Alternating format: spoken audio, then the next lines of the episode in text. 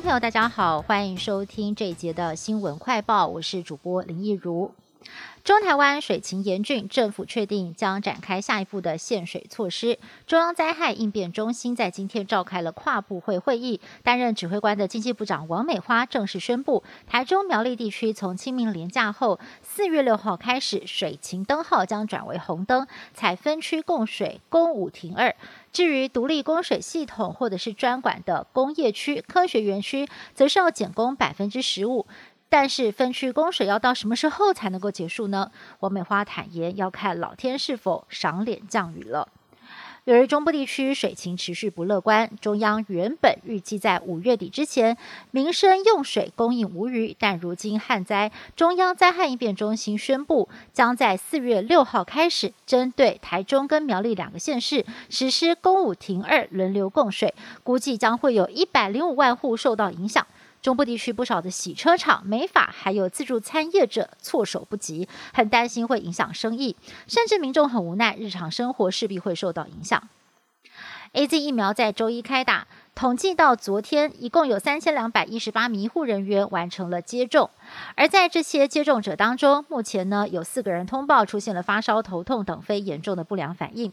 另外，在主动监测的部分，也有七百四十二个人透过疾管署设置的平台“疾管家 Taiwan V Watch” 回报了相关的症状。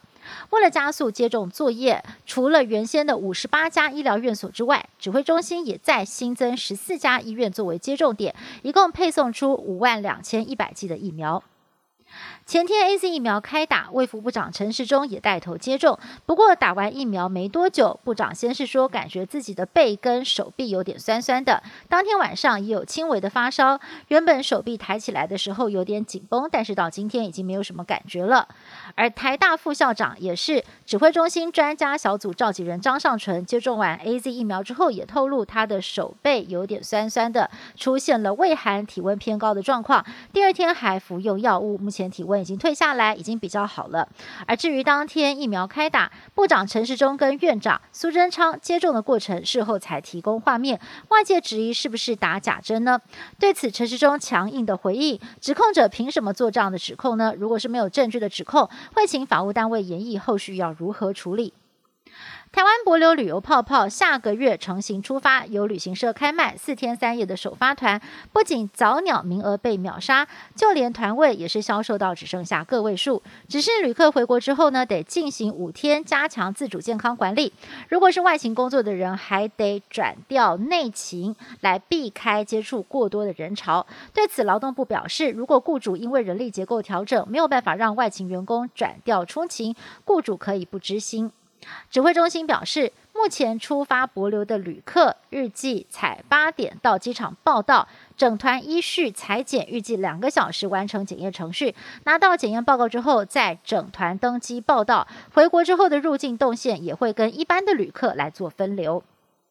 立法院卫环委员会在今天确定通过成立疫苗采购调阅小组。国民党籍赵伟、陈玉珍表示，成立专案小组就是要杜绝采购黑箱。陈玉珍指控，卫福部去年以每剂四十五美元采购辉瑞 BNT 疫苗，价格远远高过透过上海复兴总代理采购的三十一美元，等于每剂的价差高达了十四美元。如果以进口一千万剂来计算的话，价差高达一亿四千万美元，折合大约是五十十亿台币，却让民众买单。对此，指挥中心指挥官陈时中否认，说自己的眼睛。从没看过三十亿美元这样的报价。